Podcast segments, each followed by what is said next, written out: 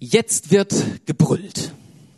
Ja, da wird heute jemand sehr deutlich. Ja, er macht eine sehr klare Ansage und der wird, genau, findet ein paar sehr deutliche Worte.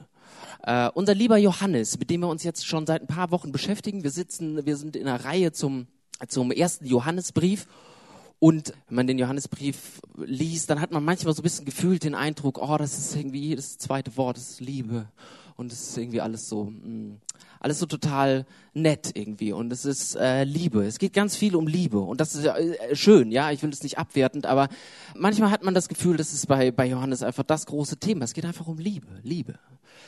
Und heute Morgen, genau, äh, findet er auch ein paar andere Worte, ja, und äh, kann das noch mal ein bisschen bisschen anders äh, auch Sachen formulieren. Und ich bin gespannt, ob wir das aushalten, ja, auch mal so so einen Text von Johannes zu hören.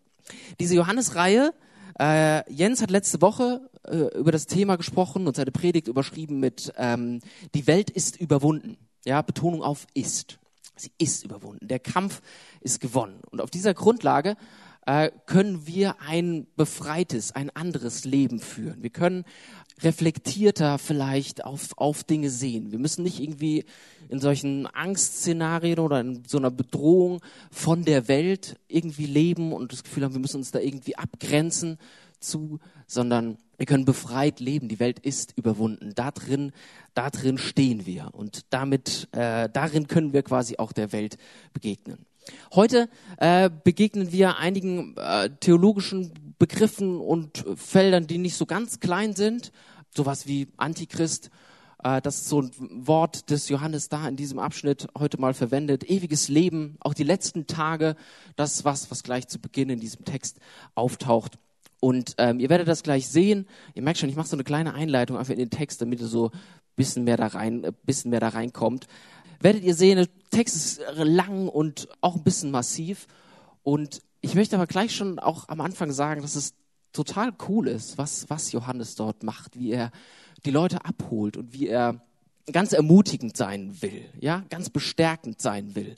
Und es, man hat vielleicht, wenn man da so in den Text reinkommt, schaltet nicht ab, hört das und, und merkt, oh, da, da ist ganz viel Annahme, ganz viel Stärkung, ganz viel Zuspruch in diesem Text drin, ähm, was er da seinen Leuten sagen möchte. Und man merkt, dass Johannes ganz dicht an den Menschen dran ist, mit denen er dort spricht. Also dieses, dieser Brief, den er dort formuliert, den wir, wo wir nicht ganz genau wissen, an wen der, der Brief da adressiert ist, merken wir, er ist ganz dicht an diesen Leuten dran. Er hat eine ganz hohe Leidenschaft, da, da ihnen etwas zu sagen. Und er steckt in diesen Themen auch persönlich drin. Auch das merkt man, dass er da ein persönliches Anliegen mit verbindet. Genau, den Text wird uns heute Rebecca lesen. Ich bitte dich mal nach vorne.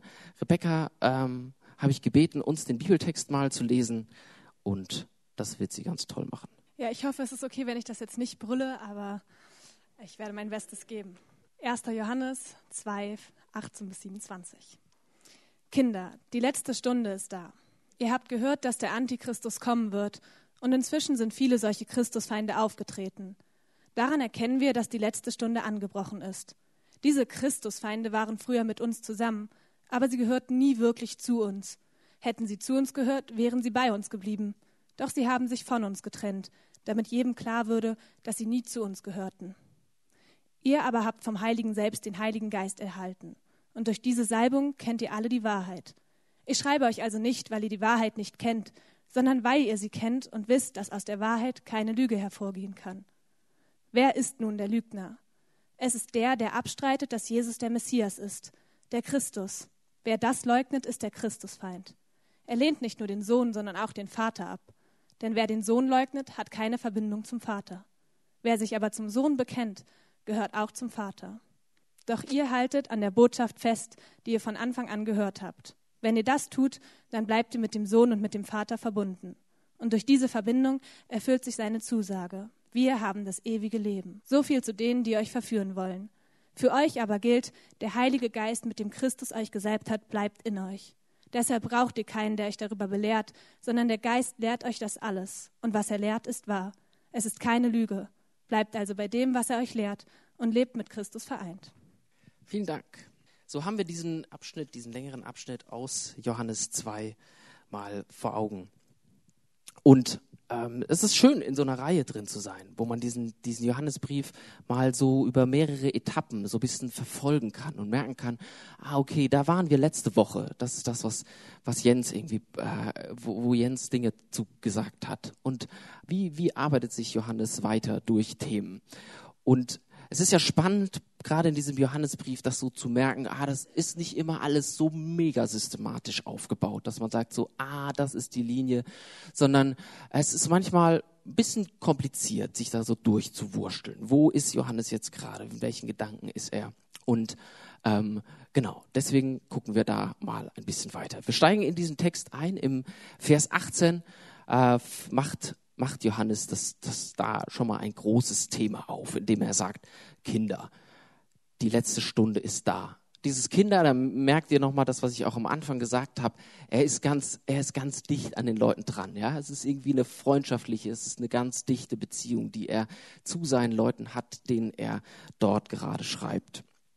Und wir stehen auf diesem Abschnitt der, der Hoffnung, dass die Welt überwunden ist, dass wir ähm, nicht uns von der Ge Welt gefangen nehmen lassen müssen, sondern dass wir befreit sind, ja, dass wir nicht in so einem Angst- und so einem Bedrohungsszenario leben, sondern es wird, es wird deutlich, dass wir, dass wir wach sein sollen, ja, dass wir das, dass wir irgendwie Zeichen erkennen sollen äh, und, und sehen sollen. So eine Wachheit, mit einer Wachheit durch die Welt laufen sollen. Aber es bedeutet nicht, dass wir uns irgendwie vor der Welt Angst haben müssen, dass wir sondern dass wir vielmehr diese Mechanismen der Welt durchdringen können, dass wir dass, dass die Welt überwunden ist, dass die Einflüsse, das, was, was auf uns irgendwie einströmt, dass das überwunden ist. Und nicht in so einer Form, dass wir sagen so, ach, diese ganzen Egoismen und das Geltungsdrang, Macht, Bedürfnis, das, was man vielleicht irgendwie so in der Welt erkennt, da kann ich mich vollkommen frei von machen, sondern eher äh, zu sagen, es, es gibt so eine, so eine ruhige Distanz, die man davon haben kann, dass man äh, das immer wieder reflektiert, wo drin man eigentlich da steht. Nicht das einfach zu akzeptieren und zu sagen, so ist es halt, sondern ähm, sich davon nicht einsaugen zu lassen, sondern immer wieder in einer Verbindung zu Gott zu stehen und das immer wieder zu reflektieren und nicht sich davon so reinziehen zu lassen. Und das passiert ja leicht, dass man sich in diese, in diese Systeme irgendwie so reinziehen lässt. Nur um das nochmal so ein bisschen vor Augen zu führen aus dem Abschnitt, aus dem wir kommen. Die Gemeinde ähm, in, in diesem Abschnitt steht ziemlich krass unter Druck. Ähm, so, das, das merken wir.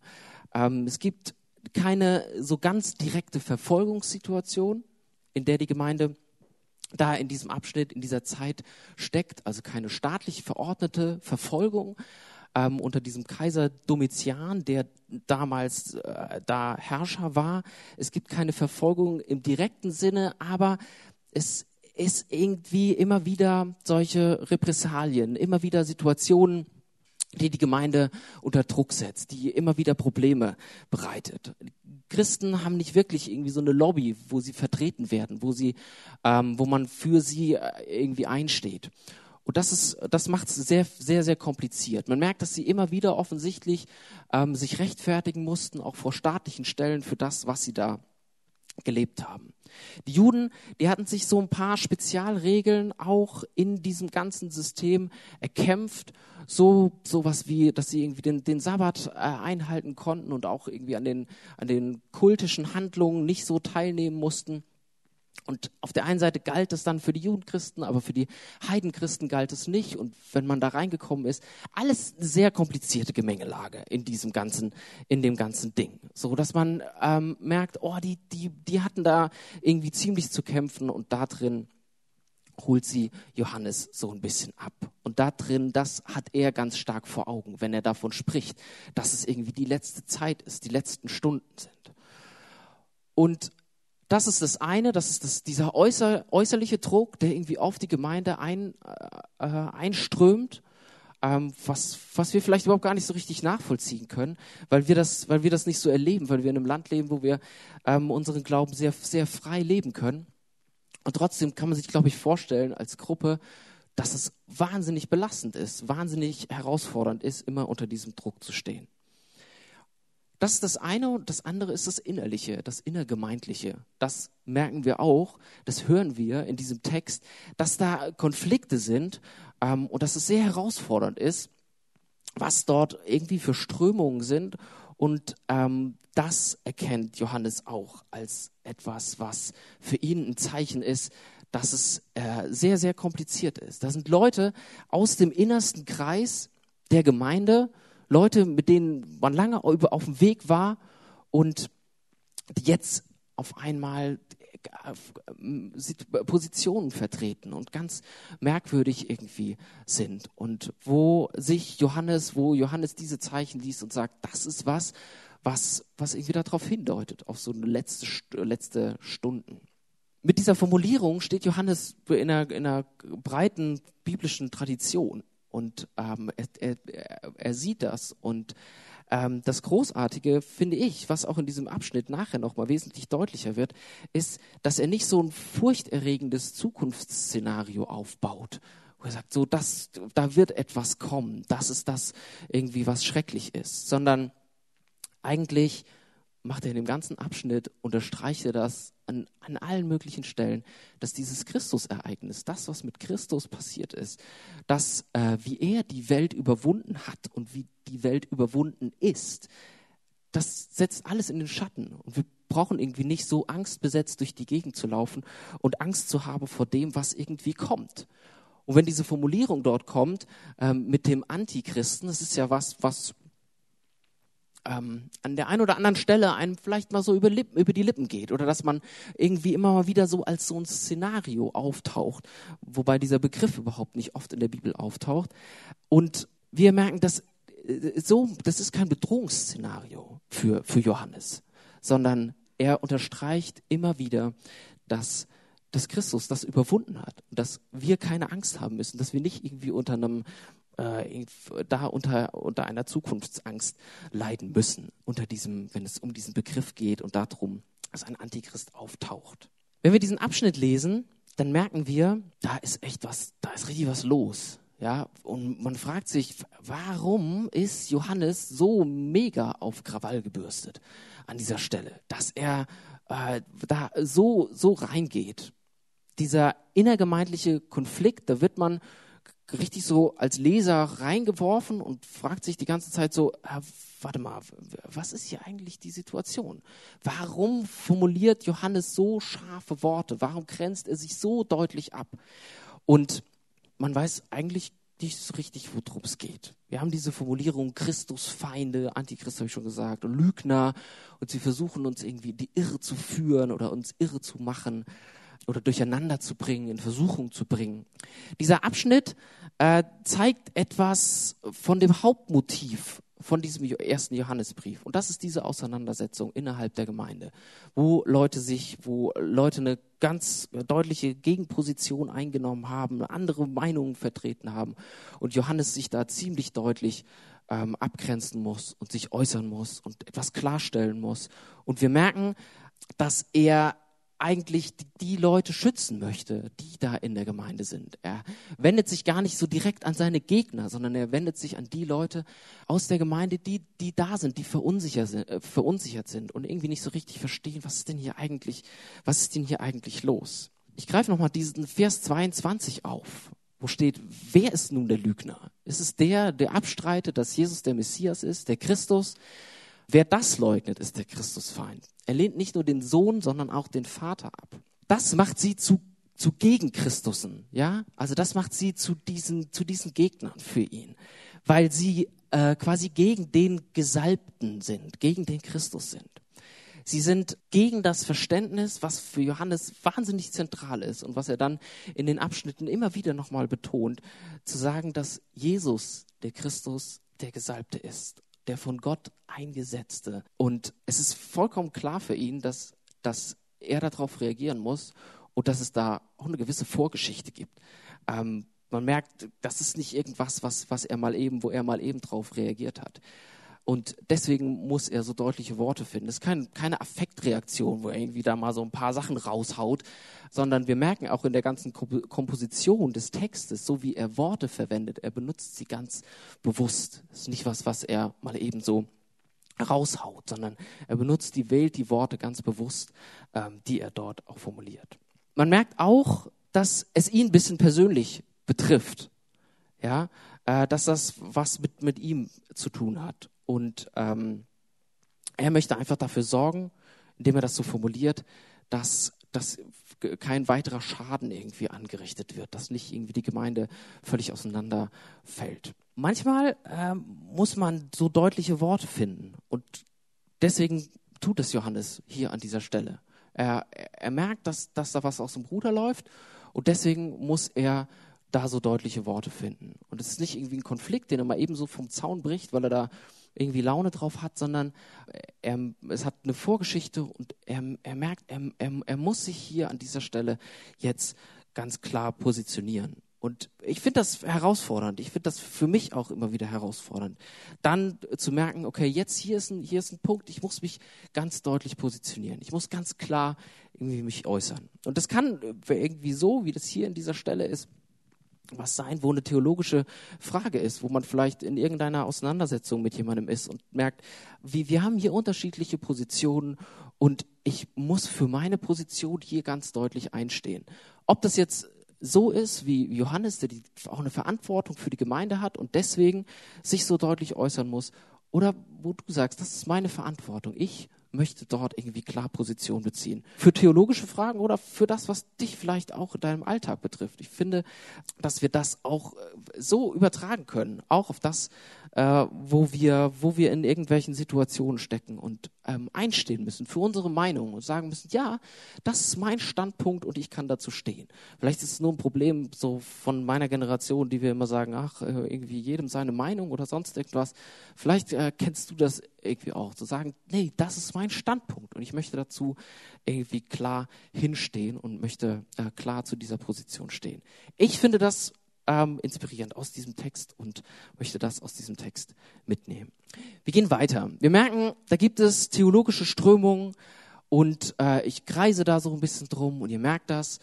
Und äh, das ist nicht irgendwie zwei, drei Peoples, die sich da eine andere Position eingenommen haben, sondern es scheint eine ganze Bewegung zu sein. Es scheint eine ganze Gruppe von Leuten zu sein, die ein vollkommen anderes Verständnis von Christus hier formulieren. Und ähm, diese Gruppe bezieht sich, so wie das deutlich wird, offensichtlich immer wieder auch auf das Johannesevangelium. Ähm, also auf das, was, was Johannes schon einmal formuliert hat. Und damit äh, steht er als Verfasser natürlich irgendwie in einer besonderen Situation. Er muss sich irgendwie dazu anders positionieren, weil man ihm ähm, Worte in den Mund gelegt hat oder weil man ein Verständnis in ihn hineingelegt hat, was wo er nicht dazu steht. Es geht um so ein Christusverständnis, ein gnostisches Christusverständnis, so eine Mischung aus platonisch, jüdisch, christlich, irgendwie so eine komische Mixtur, ähm, die man da sich zusammengebaut hat. Und ähm, ein paar grundlegende Dinge, die dort auftauchen, sind, ähm, dass man sehr klar unterscheidet zwischen so einem wahren, transzendenten und guten Gott und auf der anderen Seite so einem bösen Gott, der irgendwie auch für die ganze Schöpfung, für das zuständig ist, der die Welt geschaffen hat. Also ähm, der Mensch ist quasi in der Welt und in seinem Leib gefangen. Und Hilfe für diesen Men Menschen gibt es quasi nur durch die Erkenntnis seiner wahren Natur, dessen, was in ihm ist. Ja, also die Schöpfung ist das, das Schlechte und es gibt aber einen wahren er Kern und diese Erkenntnis zu finden, dass es etwas Wahres, etwas Echtes, eine gute Seele in dir gibt. Christlich kommt dann dabei äh, dazu, beziehungsweise das macht dann dieses Verständnis ganz deutlich, ähm, dass, dass es keine leibliche Auferstehung und es gibt auch kein leibliches Sterben von Jesus, sondern ähm, es war ein Scheinleib, den Jesus hatte. Ja? Und ähm, dieser, dieser fleischliche Leib, der gehört halt zur Schöpfung, ist wie eine, eine Hülle für das Eigentliche, für das, für das Gute, für das, für das Geistliche. Also so eine ganz krasse Trennung zwischen diesem Leiblichen und Geistlichen.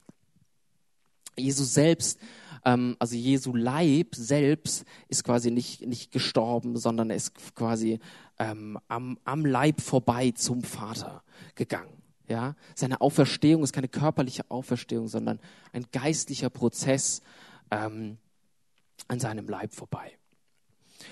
Und man versucht das anhand des Johannesevangeliums auch herzuleiten, zu belegen und beruft sich da immer wieder auch aufs Johannesevangelium und meinte, da, da drin irgendwie die Bestätigung zu finden. Und ähm, es ist ja ganz spannend, man versucht ja mit diesem, diesem Verständnis, es ist ja fast ein bisschen, ja, fast verständlich. Man versucht dieses, dieses ganze Christusverständnis ein bisschen aus dieser Schmuddelecke rauszuholen. Man versucht ähm, dieses, diesen, diesen, leidenden und sterbenden Gott, das ist irgendwie was, oh, das fühlt sich irgendwie komisch an. Das, das ist irgendwie was, was, was man so vielleicht nicht möchte. Es ist schöner, so einen Gott zu konstruieren und zu sagen, so, der stand über den Dingen. Ja, das ist, das ist, das ist nur die Hülle gewesen. Das Eigentliche war nicht in diesem Schmuddeligen drin, war nicht in diesem, er ist nicht gestorben. Er ist an diesem, an diesem Tod, an diesem Leiden ist, ist er vorbeigegangen das hat nichts mit dieser menschlichen Realität zu tun. Gott hat nichts mit diesem menschlichen zu tun. Irgendwie ist das nachvollziehbar. Es wird damit natürlich auch gesagt, dass es, dass es äh, ähm, um, um ein zukünftiges, um ein geistliches Heil geht. Ja, also natürlich, darauf hat man sich berufen. Und das hat aber nichts mit, mit uns, mit unserer leiblichen, mit unserer weltlichen Realität zu tun. Seine Auferstehung, äh, Jesu Auferstehung hat keine Wirkung, keine Auswirkung auf unser Leben, auf das Leben der, der Gemeinde, auf, auf unser äh, aller äh, Leben. Er hat keine Auswirkung auf die weltliche Realität. Und damit bleibt für, für, für das, was, was wir so, was die weltliche Realität ist, das, für das Körperliche quasi bleibt nicht mehr besonders viel. Also klar, Jesus war ja irgendwie als, als Zugang zur Erkenntnis, als, ähm, als Leib auf der Welt und er hat eine Botschaft, ja, eine Gottesbotschaft, aber das hat keine Auswirkung auf unser Jetzt, sondern das ist was, was, wo er einfach eine nette Botschaft von sich gegeben hat, ähm, damit wir zur Erkenntnis des Eigentlichen, des Inneren kommen, was wir eigentlich sind, das Geistliche. Und da bleibt dann von der Botschaft noch irgendwie sowas übrig wie liebe deinen Nächsten und seid irgendwie nett zueinander. Ähm, setzt euch irgendwie zusammen und äh, das ist Nein, also ich will das gar nicht so abwerten. Ne? Aber es ist, das ist äh, ja irgendwie auch eine, eine sehr zentrale äh, Botschaft, aber es hat keine größere Auswirkung darüber hinaus. Ja, deswegen ja, sage ich das so. Der Fokus liegt auf dem danach. Und wenn ich das so darstelle, äh, ihr merkt das vielleicht, sagt ihr so, ist ja spooky, was die sich da ausgedacht haben. Und äh, irgendwie auch ein bisschen merkwürdig. Also wa, wa, was, was soll das? Also warum darüber so lange kreisen und warum das irgendwie so ausführlich auch äh, analysieren und sich ähm, so genauer angucken? Weil das schlicht und ergreifend in der Kirchengeschichte immer wieder aufgetaucht ist, ein solches, ein solches Verständnis. Und ähm, auch in jüngerer Vergangenheit äh, immer wieder aufgetaucht ist, wo man sich auf, auch auf Johannes bezieht und ein solches Bild aufbaut und so eine, so eine ganz massive Trennung macht. Und ich glaube, dass es deswegen so gut ist, auch in diesen Texten sich mal so ein bisschen reinzuwühlen und da drin rumzubohren, ähm, um, um die Wachheit zu haben, in solchen Situationen das zu erkennen. Das ist nicht das, das, ist, das entspricht nicht ansatzweise dem biblischen Zeugnis. Das ist das, was Johannes an dieser Stelle so deutlich formuliert. Er möchte sehr deutlich formulieren, dass das nicht das ist, was sein Christusverständnis ist. Der Mensch, Jesus, ist der Christus, ist der Gesalbte, der Mensch. Und er war Mensch und er war Gott. Und das ist das Bekenntnis, was er ganz deutlich formulieren möchte und sagen möchte. Gegen diese ganzen Meinungen, die um ihn herum sind. Und ähm, das ist der Zuspruch, den er auch den Leuten gibt, die vielleicht diese Meinung vertreten haben und irgendwie beäugt werden von außen. Jesus hat sich, Gott hat sich nicht dieses, dieses Leibes bedient, um uns irgendwie ein paar nette Botschaften mitzugeben, sondern ähm, er ist selbst dieser, dieser Mensch geworden. Er, er ist der Retter, äh, der gesandte Retter. Und ähm, sein Leben und sein Sterben, das hat eine Auswirkung auf unser Jetzt auf, auf unsere Lebensrealität. Es ist nicht was, was wo, wo wir irgendwo mal, ähm, irgendwann mal zu der wahren Erkenntnis kommen und dann da eine, dann irgendwas passiert, sondern es hat eine unmittelbare Auswirkung auf unser Jetzt. Und da wird äh, Johannes auch nochmal sehr deutlich was zu sagen. Also, ihr merkt, Johannes muss ähm, das sehr, sehr deutlich sagen und dem Ganzen nochmal Ausdruck verleihen und dieses Bekenntnis nochmal ganz deutlich formulieren, weil man ihn so massiv missverstanden hat oder weil, man, äh, weil, weil er sich vollkommen missverstanden gefühlt hat und muss das den Leuten nochmal zusprechen. In dem Text taucht auch ähm, der Begriff der Salbung auf. Ja, je nach Übersetzung, wenn ihr euch das nochmal anschaut, taucht das mehr oder weniger auf. Und das ist so eine Komposition, die er auch wählt in diesem ganzen Text, wo es immer wieder auch um Salbung geht. Salbung. Das, ähm, ich erinnere mich ähm, an eine Situation in, in einem Praktikum, was ich gemacht habe, in einer pfingstlich-charismatischen Gemeinde und äh, da gab man mir die Empfehlung und sagte, also zu dem Prediger musst du unbedingt mal gehen, ja, in den Gottesdienst, da musst du unbedingt gehen, aber schau, dass du relativ früh da bist, weil in den ersten drei Reihen, da ist die Salbung besonders intensiv. Ich, ich kam aus einer etwas anderen Tradition, äh, so dass ich irgendwie mit dieser mit dieser Wortverwendung ähm, nicht so richtig, also etwas irritiert war. Theologisch mit den ersten drei Reihen ist äh, vielleicht auch kann man schon durchaus in Frage stellen. Ähm, aber allein dieses, also wo ich so dran hängen geblieben bin, ist dieses da ist die Salbung besonders intensiv. Ja, also wir müssen, glaube ich, echt immer wieder ähm, vorsichtig sein, dass wir nicht in so eine mega äh, Subkultursprache abrutschen, weil wenn wir uns mal so ganz intern unterhalten, dann können wir mal so über die Salbung sprechen, ja? Und äh, Leute von äh, von außerhalb gucken uns an und fragen so, äh, was, was? Was ist was für eine was für eine komische? Wovon sprichst du? Also, ne, ich will hier keine, also das, ich will das nicht irgendwie pauschal, Pfingstler, charismatisch, alles gut. Ähm, viel, ich habe ganz viel tolle, tolle, fantastische Sachen, aber das war ein amüsantes Erlebnis, äh, an das ich denken musste äh, bei Salbung. Ihr habt vom Heiligen selbst den Heiligen Geist erhalten. Das steht in, in Vers 20. Und ähm, da steht, gerade bei diesem Heiligen Geist steht Salbung oder Salböl, könnte man auch sagen. Also dieses Chrisma ja, wovon dann auch Christus, also Christus äh, abgeleitet ist. Er ist diese Salbung. Johannes spielt in dem ganzen Text mit diesen, mit diesen Worten, ja, also dieses, dieser Anti-Gesalbte und der Gesalbte und ihr seid Gesalbte durch den Gesalbten. Ähm, und das ist so, womit er die ganze Zeit spielt ähm, und wo er einen ganz, ganz starken Zuspruch auch seinen Leuten geben möchte. Wir erhalten die Salbung ähm, der Heilige Geist ist die Salbung, die wir erhalten. Das, das Salböl ist der Heilige Geist, der Empfang des Heiligen Geistes. Damit sind wir gesalbt. Und natürlich ähm, ist das eine Bezugnahme auf, auf so eine königliche, priesterliche Salbung, die wir aus dem Alten Testament vielleicht viel mehr kennen. Also es ist eine Salbung in ein Amt, in eine Position, auch in eine gewisse Form von, von Macht im besten Sinne und ähm, auch so eine gewisse Autorität, die man bekommt mit dieser Salbung. Auf diese Tradition sieht Johannes hier.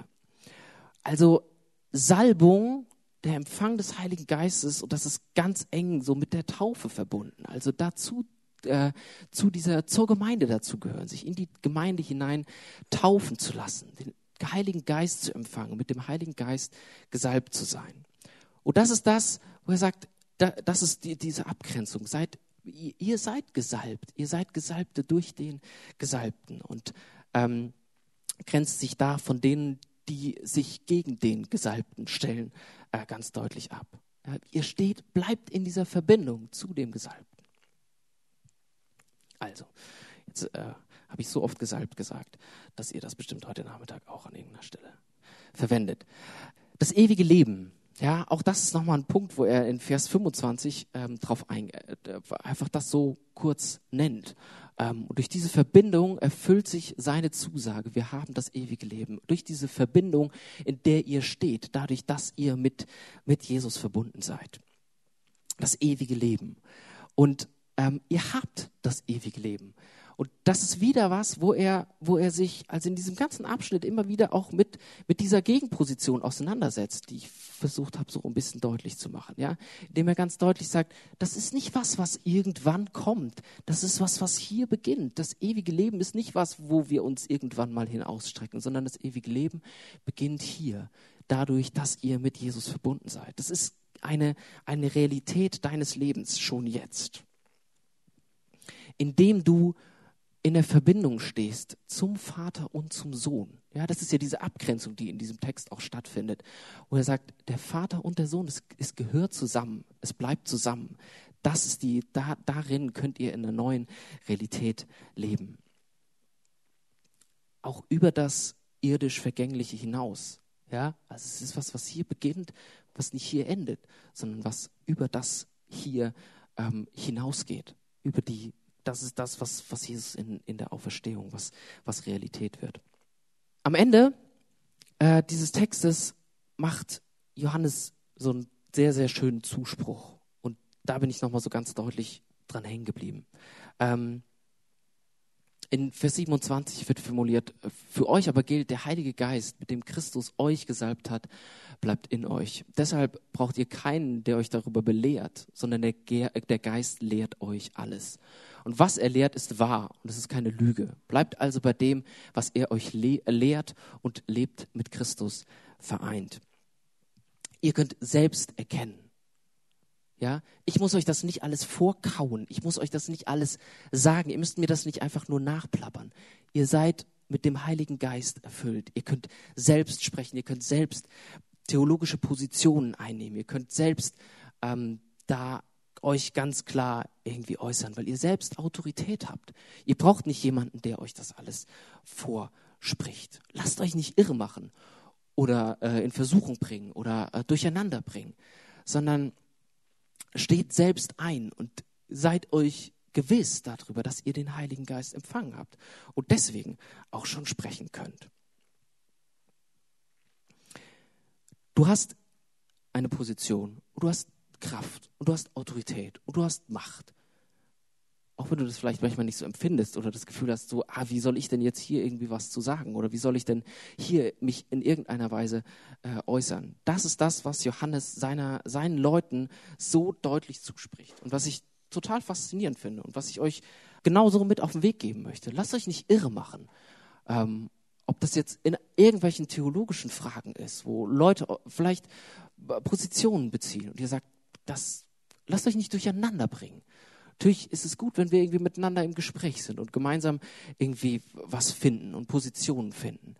Und ähm, lasst euch nicht irre machen. Lasst euch nicht durcheinander bringen. Das ist das, was der Text uns zuspricht.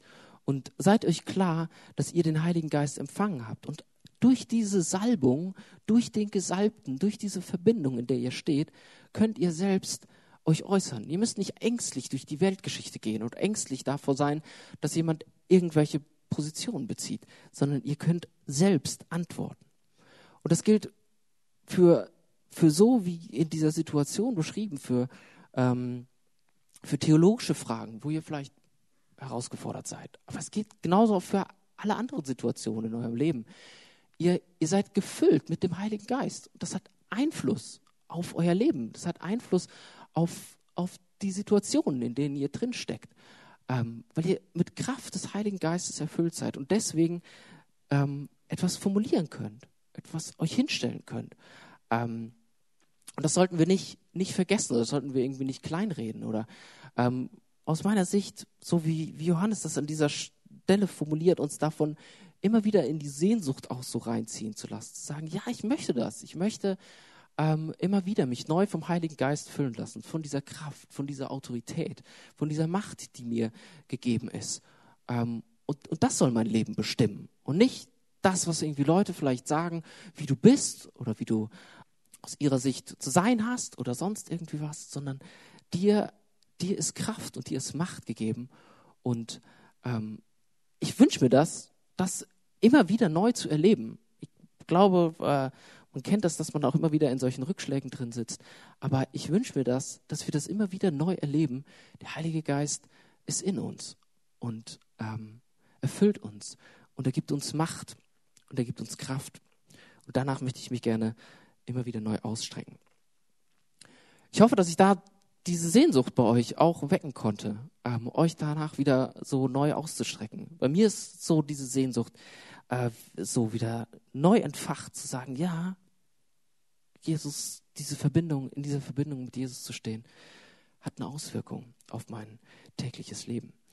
Wir nutzen noch mal so ein bisschen Zeit, die wir noch haben, ähm, und die Musiker würden haben sich bereit erklärt, noch ein Lied zu singen. Und ich würde gerne äh, noch beten und mh, mm, ich weiß nicht, was du, was du brauchst als Geste oder irgendwas, um das vielleicht auch zum Ausdruck bringen zu können. Zu sagen, ja, ich, ich will das. Ich will den Heiligen Geist wieder neu, die Kraft des Heiligen Geistes wieder neu anzapfen. Ich möchte mich da wieder neu nach ausstrecken, dass er mein Leben füllt und ähm, dass, dass er mein Leben bestimmt und ich mich nicht von außen von irgendwas bestimmen lasse.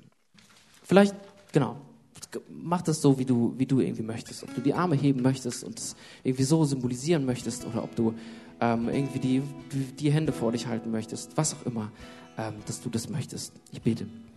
Jesus, ich danke dir so, ähm, dass wir in der Verbindung mit dir leben dürfen und dass es eine Auswirkung hat auf, auf unser Leben. Ähm, und da, wo wir vielleicht angegriffen sind von außen und ähm, Angst haben oder verunsichert werden, dass du uns füllen möchtest und dass du uns irgendwie da neue, neue Kraft in uns hineingeben möchtest und dass, wir, dass du uns das neu zusprechen möchtest, dass wir in der Verbindung zu dir stehen, dass in dieser Verbindung zu dir eine, eine Kraft steckt und eine Macht steht, eine Autorität steht und dass wir dem begegnen können, dadurch, dass wir in dieser Verbindung mit dir stehen. Und Heiliger Geist, ich, ich möchte dich einladen, ich möchte dich einladen, ähm, neu zu kommen, neu auf uns zu kommen, uns neu zu füllen, uns neue Kraft zu geben und ähm, uns neue Erkenntnis zu geben, uns, ähm, neu das zuzusprechen und bewusst zu machen, dass du, dass du in uns bist, dass du uns begleiten möchtest in allem, was wir vielleicht gerade nicht so sehen und nicht das Gefühl haben, dass wir die Kontrolle haben. Heiliger Geist, wir laden dich ein, ähm, dass du uns das in der nächsten Woche ganz besonders deutlich machst, uns bewegst. Danke, dass du da bist und ähm, so mit uns gehen möchtest.